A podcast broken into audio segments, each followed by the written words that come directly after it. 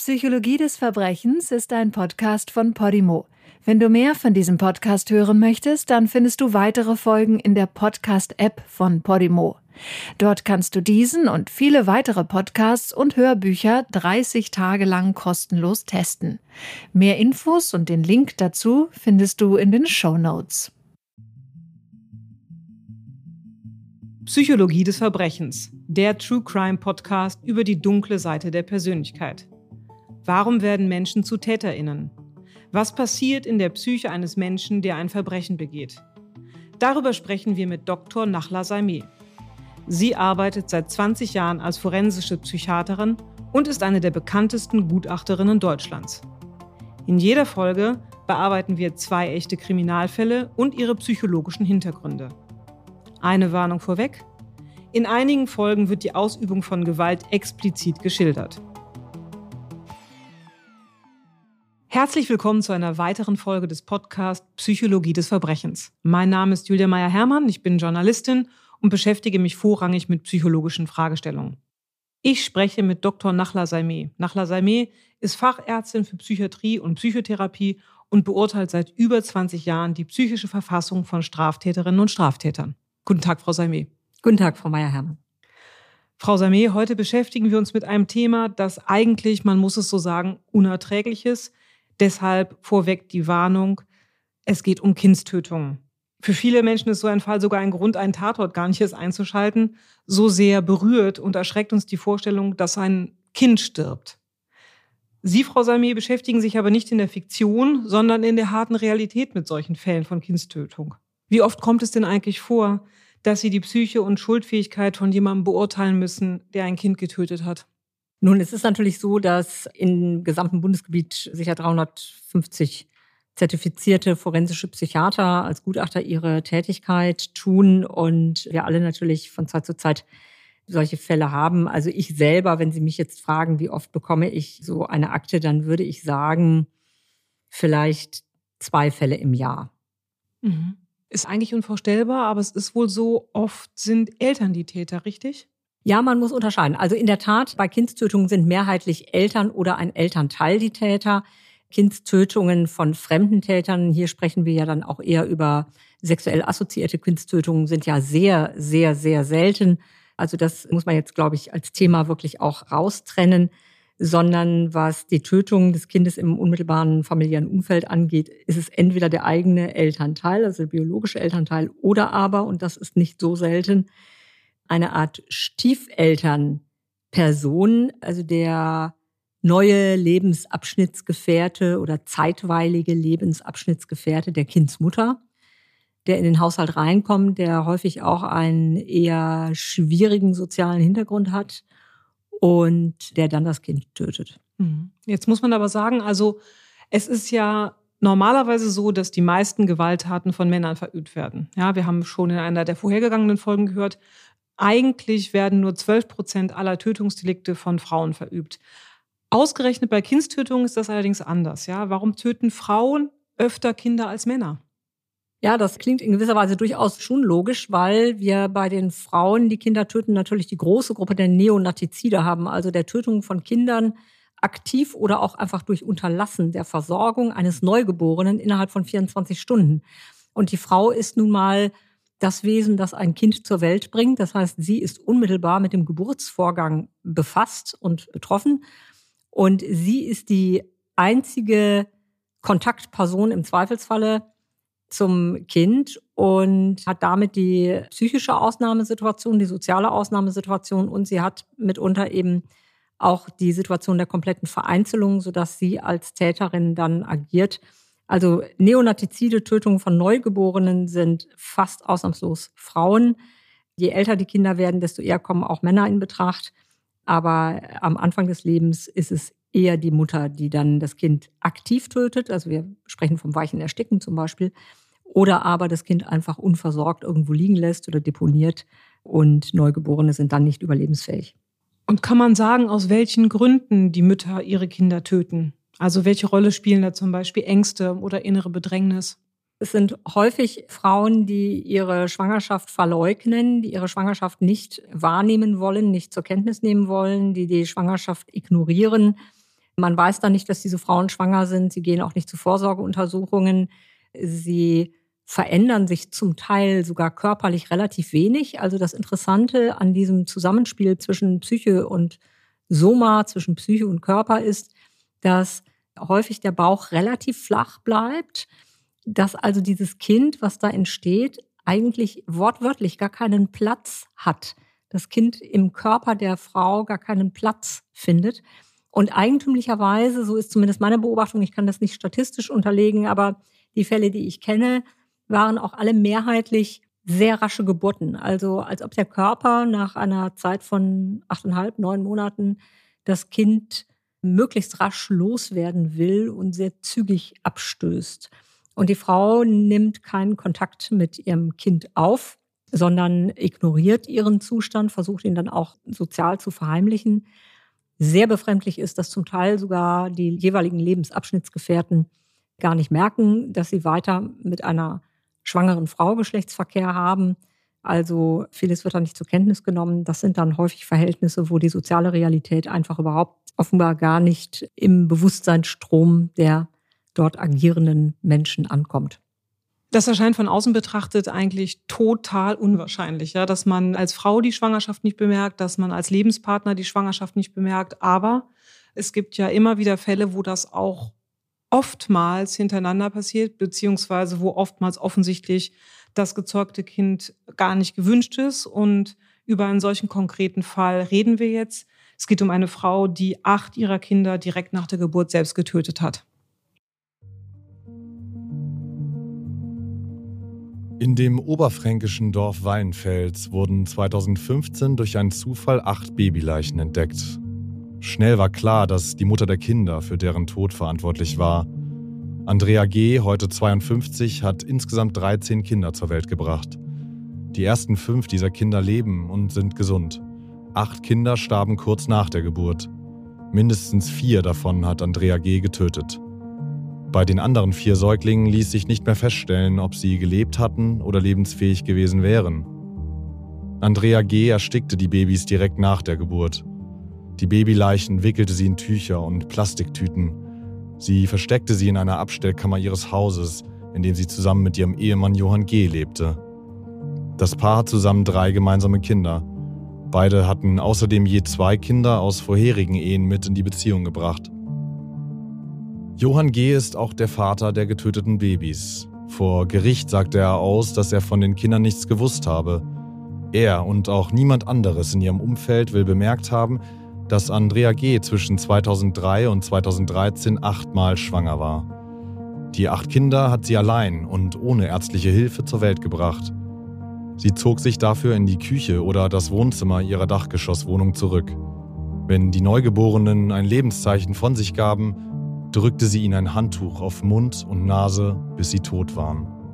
Im Gerichtsprozess 2016 hatte der Staatsanwalt für Andrea G. eine lebenslange Haftstrafe wegen Mordes in vier Fällen gefordert. Außerdem hatte er beantragt, eine besondere Schwere der Schuld festzustellen. Andrea G. wurde letztlich vom Landgericht Coburg wegen Totschlags in vier Fällen zu 14 Jahren Haft verurteilt. Der ebenfalls angeklagte Vater der Kinder wurde freigesprochen. Frau Sami, diese Geschichte ist ja auf so vielen Ebenen furchtbar, dass man eigentlich gar nicht weiß, wo man anfangen soll. Vielleicht zunächst mal dieser Punkt. Es heißt, dass der Mann von Andrea G. keine weiteren Kinder gewollt habe. Und offensichtlich hat er auch überhaupt kein Interesse daran, sich selbst um die Verhütung zu kümmern. Warum das so ist, er jetzt mal dahingestellt. Aber warum hat Andrea G. nicht nach der ersten ungewollten Schwangerschaft verhütet? Ja, das ist ein Phänomen, das Sie ansprechen, das immer wieder vorkommt in solchen Konstellationen, wobei natürlich dieser Fall der Andrea G. mit den sehr vielen Kindsleichen und der ohnehin sehr kinderreichen Familie da auch nochmal eine ganz besondere Stellung einnimmt. Aber was mir auffällt, in der Tat, wenn ich mit Täterinnen oder auch Tätern spreche, es wird keine Verantwortung übernommen für den eigenen Körper, für die eigene Körperfunktion und es wird auch keine Verantwortung übernommen für den anderen. Also weder für den Partner wenn der Partner sagt, dass er keine Kinder mehr will, ist es ja immer noch auch eine Entscheidungsfrage der sexuell interagierenden Personen, ob zum Beispiel mit einem Kondom verhütet werden soll oder nicht. Es gibt ja grundsätzlich auch andere persönliche Gründe zu sagen, dass man vielleicht Kondome nicht benutzen will. Aber dann muss man sich eben um andere Verhütungsmethoden kümmern. Und beide erwachsene Personen übernehmen keine Verantwortung für ihre eigenen generativen Prozesse, also für die Befähigung, eben Nachkommen zu zeugen.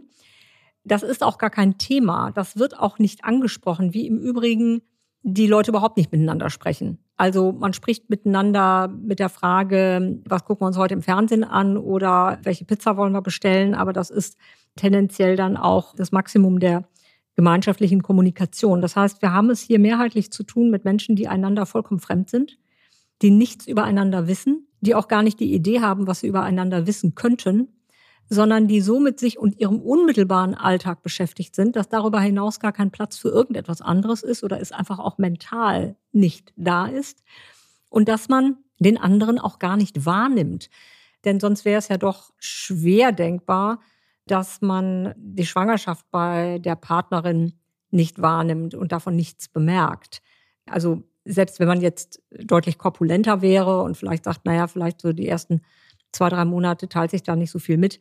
Aber irgendwann ist es doch so, dass man, wenn man eine aufmerksame Zuwendung hat zu einem anderen, ja auch dessen Körperlichkeit bemerkt. Und das findet alles nicht statt.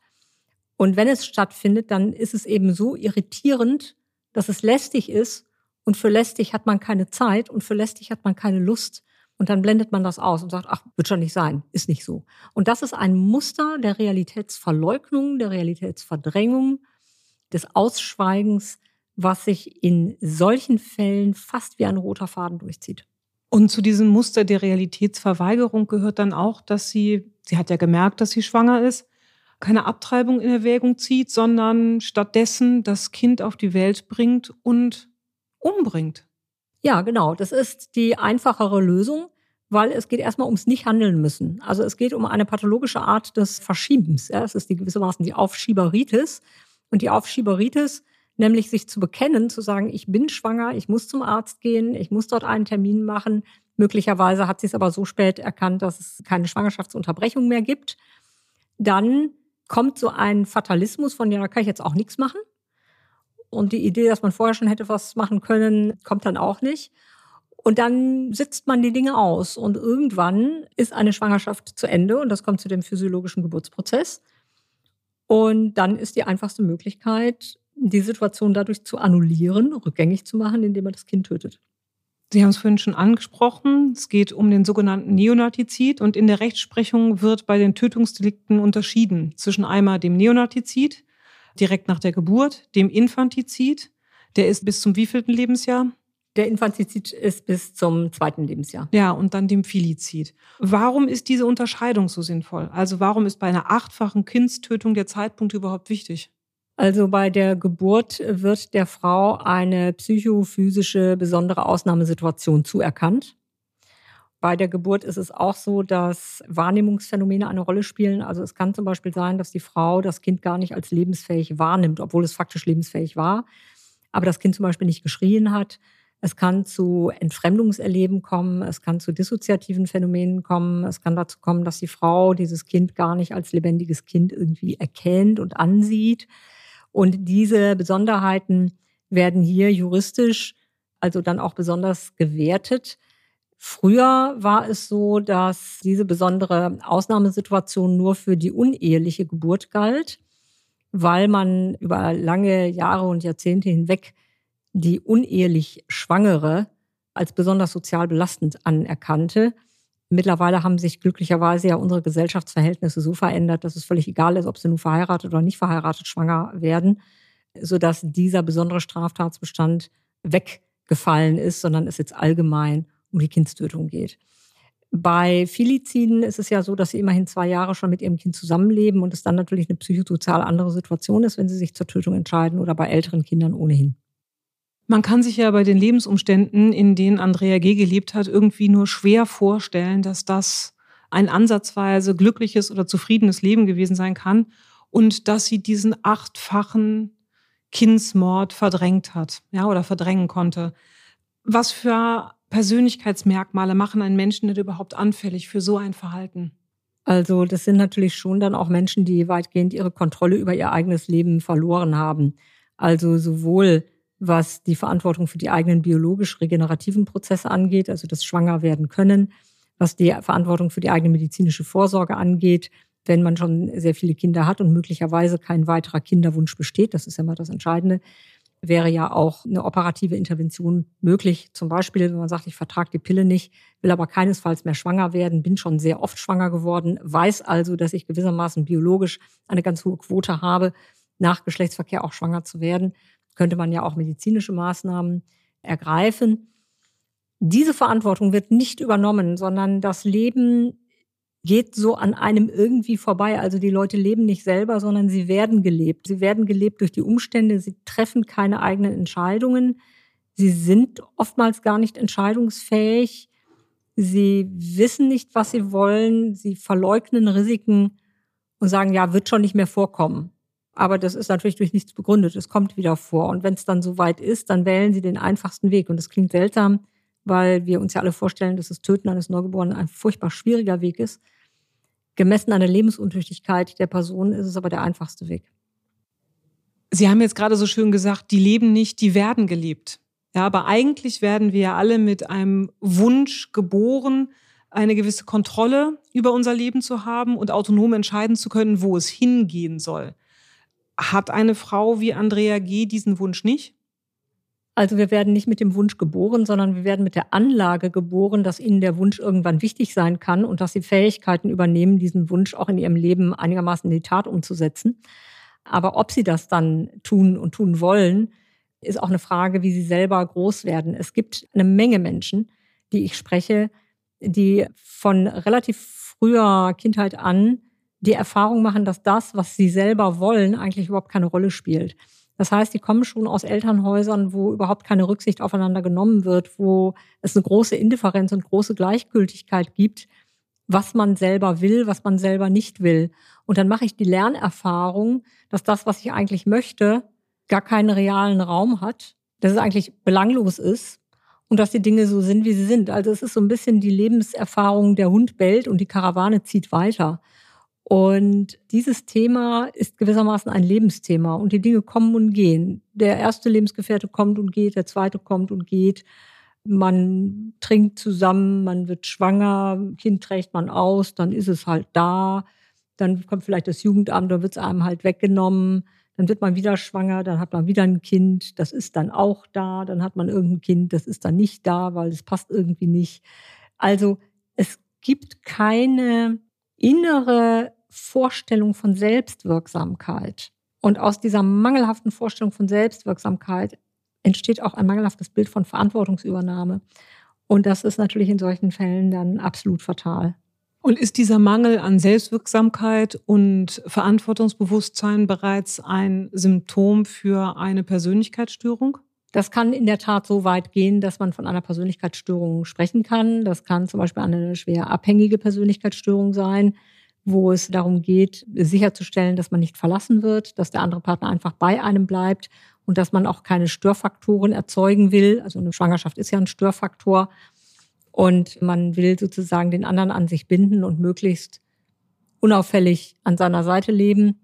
Und dann kann das ein Motiv sein, eine Schwangerschaft zu verheimlichen, die Geburt zu verheimlichen. Üblicherweise suchen Frauen ja dann einsame Plätze auf. Sie verheimlichen die Niederkunft und töten dann auch das Kind, um es dann zu verstecken. Neugeborene sind naturgemäß sehr klein, man kann sie leicht verstecken und kann dann so tun, als ob nichts gewesen ist. Und es sind Milieus, in denen nicht gesprochen wird, in denen nicht kommuniziert wird, in denen das Gegenüber irgendwie, wie ich immer sage, eine Art wärmender Raumkörper ist. Es ist aber keine Person. Kann man in so einem Fall, also bei einer achtfachen Kindstötung, davon ausgehen, also quasi auch ohne gutachterisches Gespräch davon ausgehen, dass die Kindsmutter persönlichkeitsgestört ist oder vielleicht auch eine psychische Krankheit hat? Also eine gravierende psychische Störung liegt schon sehr nah aber nicht unbedingt eine psychische Krankheit im engeren Sinne. Also wir reden nicht über eine Schizophrenie oder sonst eine der klassischen psychischen Erkrankungen, aber dass es hier massive Persönlichkeitsauffälligkeiten gibt, schon. Ob die dann so weit reichen, in der Tat, dass sie schuldmindernd sind, das ist nochmal eine andere Frage. Aber das ist natürlich keine besonders reife Persönlichkeit auf einem hohen psychosozialen Funktionsniveau ist, das ist, glaube ich, evident, weil in der Tat würde es solche Entwicklungen sonst nicht geben. Bei so einem Fall urteilen ja viele Menschen sehr schnell, dass die Kindsmutter abnorm ist, dass das Töten der Kinder unnatürlich ist. Wie sehen Sie das als Gutachterin? Also wir gehen natürlich grundsätzlich davon aus, und so ist ja Leben als Prinzip angelegt, dass das Leben selbst den Rhythmus des neu entstandenen Lebens fordert. Ja, also für uns ist es ja ein natürliches Generationenphänomen, dass ein erwachsener Mensch ein Kind gebiert, ein neues Leben, eine neue Generation in die Welt setzt und dass das dem Prinzip des Lebendigen folgt. Und insofern ist für uns die Vorstellung, dass Eltern ihre Kinder töten, komplett paradox und das andere ist, dass gerade diese Delikte auch emotional so erschüttern, weil Kinder natürlich ganz besonders schutzbedürftig sind und kleine Kinder nochmal sehr viel schutzbedürftiger sind. Sie sind absolut bedingungslos auf die Zuwendung und die Sicherheit ihres Elternhauses angewiesen, des sozialen Nahfeldes angewiesen. Und eine Tötung ist die maximale Aggression, die man gegen ein völlig wehrloses Wesen ausüben kann. Und das ist das, was sozusagen moralisch den größten Widerspruch in der Wahrnehmung erzeugt. Es geht aber hier um handlungsunfähige Leute. Es geht um Leute, die keinen Plan von ihrem eigenen Leben haben und die in vielen emotionalen Belangen verantwortungslos sind und dann auch an dieser generativen Verantwortung scheitern. Üblicherweise sich auch gar nicht um Verhütung kümmern. Im Übrigen die Herren auch nicht. Also dass jemand schwanger wird, das ereignet sich irgendwie dann so, höchst überraschend und zufällig und die Folgen werden nicht getragen. Es wird aber auch nicht antizipiert, will man überhaupt noch von dieser konkreten Person zum Beispiel schwanger werden. Also all die Fragen im Sinne von, mit wem will ich denn überhaupt ein Kind haben? Ist der Partner, mit dem ich ein Kind haben will, als Elternteil geeignet? Ist er von seiner Persönlichkeit her geeignet? Ist er von den erzieherischen Vorstellungen geeignet? Haben wir gemeinsame Vorstellungen von der Art und Weise, wie ein Leben gelebt werden soll? Das sind Fragen, die üblicherweise in den Milieus, mit denen ich konfrontiert bin, bei diesen Fällen nicht konfrontiert werde. Jetzt sind wegen dieser Verantwortungslosigkeit acht Kinder gestorben. Und das muss man ja auch sagen, das Leben dieser Mutter ist auch verwirkt. Ja, was hätte da eigentlich helfen können? Das sind ja häufig Menschen, die psychosoziale Hilfe nicht annehmen und gar nicht in psychosoziale Hilfssysteme kommen, weil sie so unsicher sind und weil sie so wenig mit dem Leben fertig werden, dass sogar schon dass sich Hilfe holen nicht möglich ist, sondern dass man versucht, sich möglichst von der Umgebung abzuschotten und den Umstand, dass man selber sozusagen nichts auf die Reihe kriegt, verheimlichen will. Und dass die Frau auch im sozialen Nahfeld mit ihren vielen, vielen Schwangerschaften gar nicht aufgefallen ist, zeigt ja auch, wie heimlich, wie clandestin da jemand vorgegangen ist, aber auch wie ignorant natürlich ein Stück weit dann auch die Umgebung ist, dass es nicht auffällt. Aber man tut alles, um unauffällig zu bleiben. Und das auch aus dem Bedürfnis heraus, dass man gar nicht konfrontiert werden will damit, dass man mit dem Leben in irgendeiner Weise nicht zurechtkommt. Sie kümmern sich bei Ihren Gutachten ja auch um die mögliche Rehabilitierung. Ja, es geht ja auch darum, welche Chancen hat denn jemand, wieder in ein normales Leben zurückzukehren? Wie ist es denn bei einer Frau wie Andrea G? Hat die überhaupt eine Chance, nochmal ein normales Leben zu führen? Ja, grundsätzlich schon, aber auf einem anderen Funktionsniveau. Also das erste wäre natürlich gut, jetzt haben wir auch ein biologisches Alter, was in der Regel die Befähigung nochmal zum Schwangerwerden dann reduziert. Also bei jemandem, der so alt ist, dass er schon im Klimakterium ist, respektive postklimakterisch, also in der Menopause und keine Schwangerschaft mehr medizinisch erfolgen kann.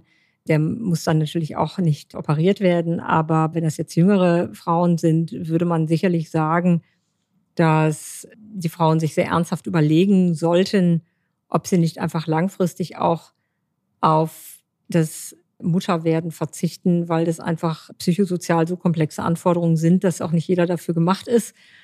Sondern es ist ja manchmal besser, das Leben vielleicht einigermaßen auf die Reihe zu bekommen, ohne Mutter zu sein, als an diesen besonderen Anforderungen dann auch komplett zu scheitern. Natürlich sind auch betreute Wohneinrichtungen, betreutes Einzelwohnen, also eine psychosozial langfristige Betreuung im Leben durchaus angezeigt. Aber grundsätzlich bestehen schon für Menschen mit dem Schicksal auch definitiv Resozialisierungschancen. Das ist ganz klar. Wir wenden uns jetzt mal dem zweiten Fall zu, um den es in dieser Podcast-Folge gehen soll. Und der ist an Grausamkeit schwer zu übertreffen. Das vielleicht nochmal als Warnung vorweg. Mitten in Hamburg, in einer Hochhaussiedlung, verhungert 2005 ein siebenjähriges Mädchen. Als Notärzte am 1. März von den Eltern gerufen wurden, um Jessica zu helfen, ist es bereits zu spät. Jessica ist tot. Ihre Leiche offenbart einen qualvollen Tod und das vorausgegangene Martyrium. Jessica war extrem abgemagert. Die Siebenjährige wog nur noch 9,5 Kilogramm, etwa so viel wie ein zweijähriges Kind.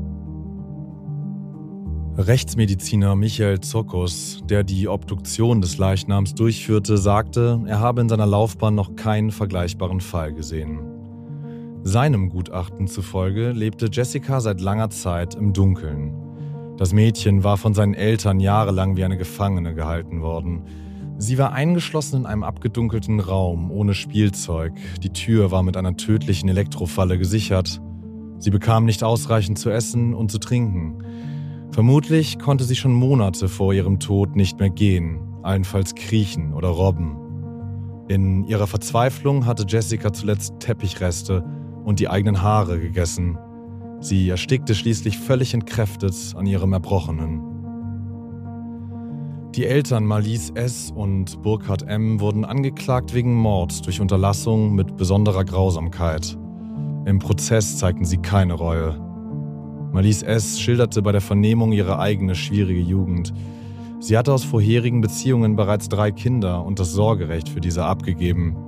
Die Schwangerschaft mit Jessica war ungeplant. Von ihrer Tochter sagt Marlies S., sie habe sich geweigert zu essen und zu trinken, habe Spielzeug und Teppich mutwillig kaputt gemacht. Am 25. November 2005 verurteilte das Hamburger Landgericht Mutter und Vater wegen Mordes und Misshandlung von Schutzbefohlenen zu lebenslanger Haft. Der Richter sah es als erwiesen an, dass die Eltern ihre Tochter absichtlich hatten verhungern lassen. Ja, wenn man das hört, wenn man sich das vorstellt, ja, die Qualen und das furchtbar traurige Leben und Sterben dieses Mädchens, dann fragt man sich eigentlich, wie das vor allem die Eltern überhaupt ertragen konnten, wenn man es als Außenstehender kaum hören kann. Ja, in der Tat ist dieser Fall ganz, ganz, ganz besonders grauenvoll und sicherlich auch in der Kriminalgeschichte der tödlichen Kindesmisshandlungen schon eine wirkliche Ausnahmekasuistik. Der Punkt ist der, dass die Eltern sich von ihrer Persönlichkeit und ihrem emotionalen Kostüm, möchte ich sagen, also ihrem emotionalen System, ihres inneren Erlebens von uns als Zuhörendem insofern kategorisch unterscheiden, dass alle Personen drumherum, die mit diesem Fall befasst gewesen sind, diese emotionale Verstörung gewissermaßen erleben und dieses Entsetzen und diese Trauer, die die Eltern selber ja gar nicht haben. Die Eltern haben kein Problem damit, weil sie das Kind gar nicht als etwas wirklich Lebendiges, Eigenständiges, als ein liebebedürftiges Wesen ansehen. Das Kind, und das ist typisch für schwer misshandelnde Eltern, das Kind wird in seinen kindlichen Entäußerungen gar nicht als Kind typisch interpretiert, sondern ein Kind, das zum Beispiel lacht, ist ganz typisch bei, gerade auch bei misshandelnden Männern, wird so interpretiert, dass das Kind die Erwachsenen auslacht. Ein Säugling, ein Kleinkind kann aber einen Erwachsenen gar nicht auslachen, weil es das mental gar nicht kann, sondern es lächelt idiosynkratisch, weil wir ein Lächelprogramm haben und weil wir sozial resonant mit unserer Umgebung interagieren wollen. Und solche emotional tiefgestörten Eltern können mit den Verhaltensweisen des Kindes überhaupt nicht umgehen. Sie fühlen sich verhöhnt. Sie fühlen sich gewissermaßen veräppelt. Sie fühlen sich nicht ernst genommen. Das Kind tut irgendwas und das bezeichnen diese Eltern gewissermaßen als widerspenstigen Ungehorsam. Und dann wird abgestraft. Und durch das Abstrafen ist es so, dass das Kind natürlich reagiert. Es schreit, es weint, es tut irgendwas anderes, es nässt ein, es macht irgendwas, was die Eltern noch mehr in Rage bringt. Und dann gibt es eine Eskalation der Gewalt. Und dann wird das Kind sozusagen konditioniert. Es wird eingesperrt, es wird weggesperrt zur Strafe. Und es bleibt dann so lange irgendwie da, bis es irgendeine komische Art von Wohlverhalten zeigt, was das Kind natürlich nicht zeigt, auch gar nicht zeigen kann. Und weil das Kind nicht das erwartete Wohlverhalten zeigt, bleibt es länger eingesperrt. Und wenn es jetzt länger eingesperrt ist und immer noch bockig ist, dann kriegt es halt nichts zu essen. Und das ist also eine perfide Logik, die eine Spirale der Quälerei ohne Grenze in Gang setzt. Und die Eltern haben kein Bild von der Qualität eines liebebedürftigen, hilfebedürftigen, schutzbedürftigen, lebendigen Wesens. Und deswegen ist es hier auch ein Fall der gewissermaßen emotionalen Nulllinie. Nicht umsonst sind ja die anderen Kinder auch schon der Mutter entnommen worden. Und auch dieses fehlende Schuldbewusstsein zeugt ja genau von diesem gravierenden Defizit. Ja, aber wie kann das denn sein? Von außen betrachtet würde man platt fragen, was läuft denn da falsch? Ja, weil die innere Programmierung müsste doch eigentlich, und das nicht nur Eltern, sondern jedem anzeigen, ein Kind, das weint, braucht Unterstützung. Nein, das ist eben bei solchen Eltern nicht der Fall. Also ohne jetzt Marlies S. und Burkhard M. persönlich je bisher getroffen zu haben, die Wahrscheinlichkeit, dass die beiden jetzt aus einem mittel- bis gutbürgerlichen Milieu kamen, wo die Mutter Klavierlehrerin war und der Vater Physikunterricht gegeben hat oder Sie wissen, worauf ich anspielen will, die Eltern sozusagen ein mittelbürgerliches Leben in einer mittelbürgerlichen Familie gelebt haben.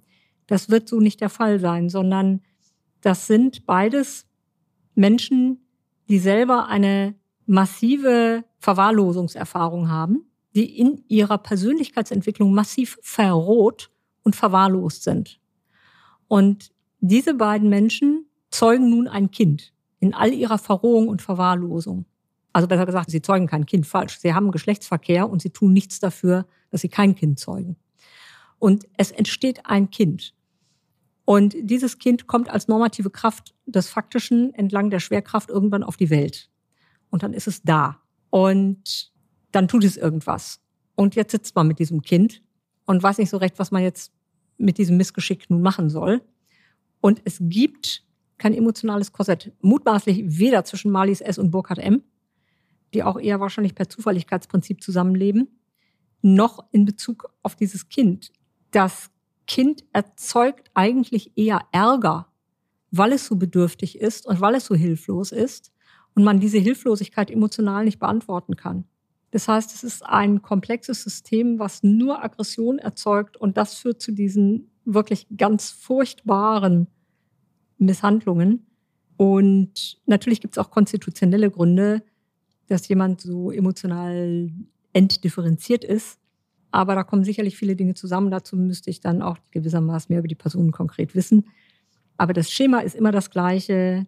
Das kindliche Verhalten wird fehlinterpretiert es gibt keine emotionale Bindung zum Kind. Es gibt Verwahrlosung. Es gibt das Primat des Abstrafens und auch des Sadismus, des Quälens als besonderer Teil der Strafe, weil die normale Strafe schon nicht reicht, muss man jetzt auch noch quälen. Und warum sie dann im Übrigen an jedem 1. März 2005 tatsächlich den Notarzt gerufen haben, das ist jetzt offenstand das, was ich am allerwenigsten verstehe, weil das begreife ich jetzt gar nicht. Das andere ist das Martyrium, das eine eigene Dynamik dann hat. Hm.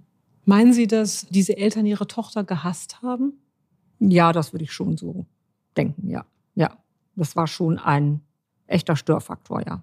Wenn so ein Fall durch die Medien geht, dann werden erstens sehr schnell Rufe nach der Todesstrafe laut. Ja, also sehr schnell wird die Forderung gestellt, diese Menschen dürfen auch nicht mehr leben. Sie werden als Monster bezeichnet.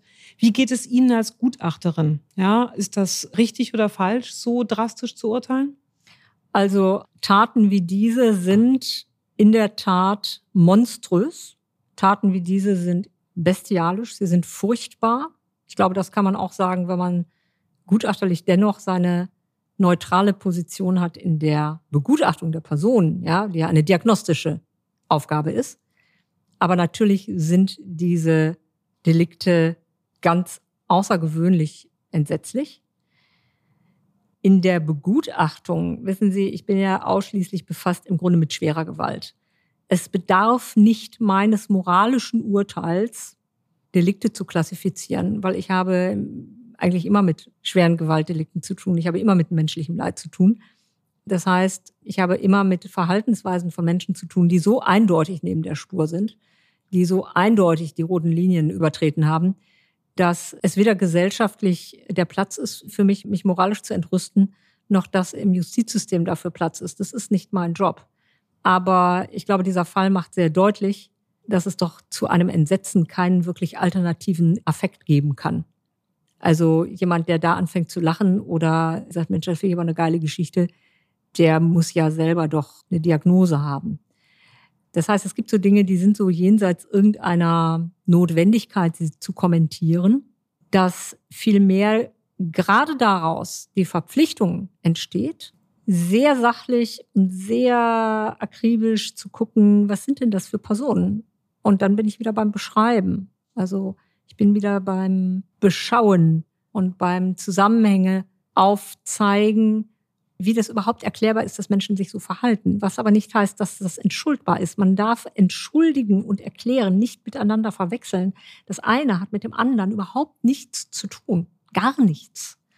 Ich bin nicht dazu da, Dinge zu entschuldigen. Für mich ist das auch gar kein Begriff, sondern ich bin dazu da, zu gucken, haben die Leute sich anders verhalten können. Und sie sind ja in der Tat dann auch zu lebenslanger Haft verurteilt worden und in der Tat, ja, muss man sagen, natürlich haben sie sich anders verhalten können. Das ist allein schon aus der Tatsache klar, dass das ein jahrelanges Martyrium gewesen ist.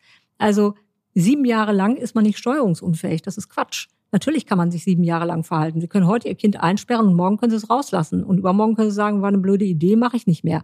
Sieben Jahre lang so etwas zu machen, hat sieben Jahre lang ein System. Das ist was Rationales. Das ist nichts Irrationales. Das ist was Rationales. In einer ganz entsetzlichen Art und Weise.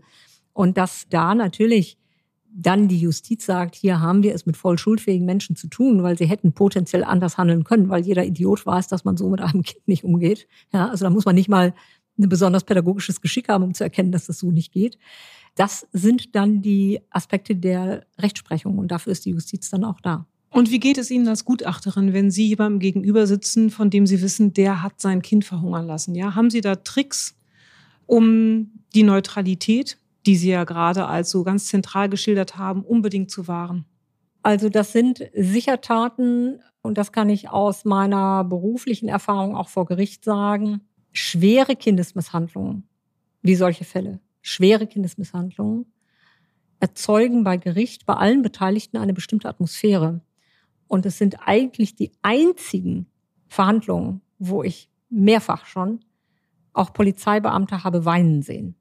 Das kommt selten vor, dass professionelle Zeugen da nun die Fassung verlieren. Bei solchen Fällen kommt es regelmäßig vor, dass eben auch Leute wie Polizeibeamte, Männer auch, nicht nur Frauen, wirklich affektiv die Fassung verlieren vor Gericht, ja, wenn sie aussagen müssen.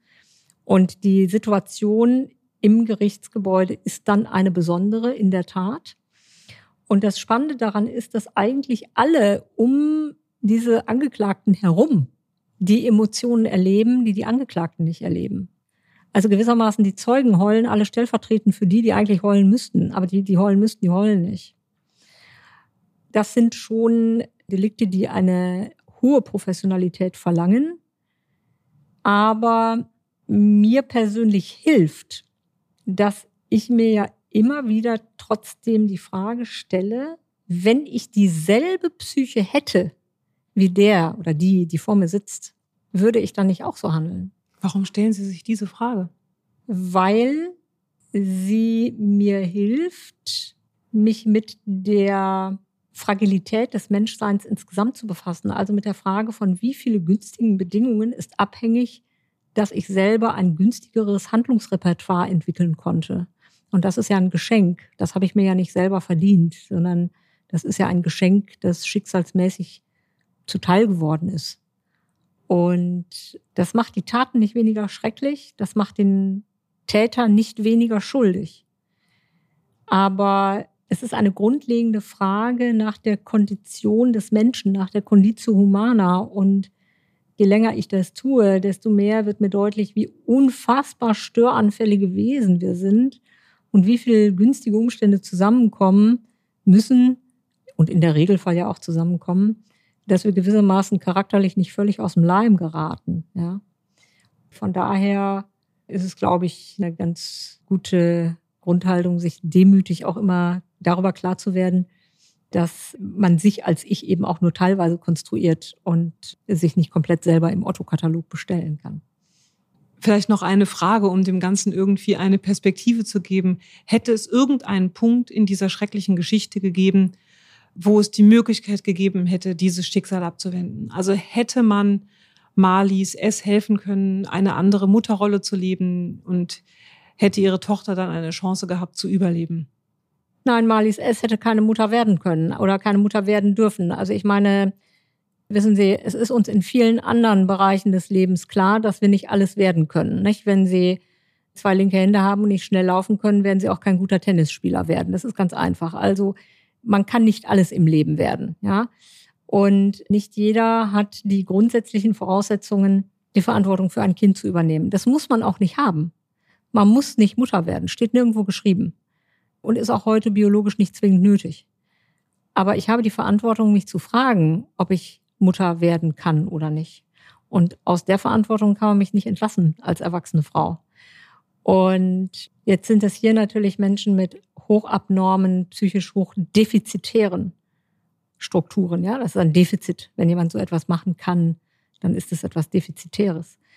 Aber man hätte möglicherweise schon nach den ja mehreren Schwangerschaften die Frau intensiv psychosozial betreuen müssen und hätte möglicherweise, aber das ist eine juristische Frage, vielleicht auch mehr verbindlichen Zwang ausüben müssen. Ja, wir haben ja Gott sei Dank das hohe Gut der freiheitlichen Selbstbestimmung und sie können wenig gegen den Willen einer Person ausrichten. Aber dass hier ein sozial hochgefährdetes Milieu war, das, glaube ich, kann man so sagen. Und dann ist die Frage, welche juristisch normativen, gesetzmäßigen Möglichkeiten man hat, Menschen auch unter Kontrollstrukturen zu stellen, präventiv, bevor solche Dinge passieren. Jetzt ist in der Tat das Kind in den Brunnen gefallen und gut, jetzt sind die Leute ja auch zu lebenslanger Haft verurteilt worden und das ist das Strafmaß, was wir in einem Rechtsstaat, der keine Todesstrafe hat, vorsehen. Das ist die lebenslange Haft. Das ist, glaube ich, auch für alle nachvollziehbar, dass hier natürlich dann auch von einem solchen Strafmaß Gebrauch gemacht wird. Frau Salmi, das war heftig. Teilweise auch schwer erträglich, aber sehr aufschlussreich. Beim nächsten Mal wird es nicht softer, wir machen weiter mit Serienkillern. Oder genauer gesagt, die zweite Hälfte dieser Podcast-Staffel startet mit der Psyche von Serienmördern. Psychologie des Verbrechens. Ein Podcast von Podimo, produziert von Auf die Ohren. Psychologie des Verbrechens ist ein Podcast von Podimo. Wenn du mehr von diesem Podcast hören möchtest, dann findest du weitere Folgen in der Podcast-App von Podimo. Dort kannst du diesen und viele weitere Podcasts und Hörbücher 30 Tage lang kostenlos testen. Mehr Infos und den Link dazu findest du in den Show Notes.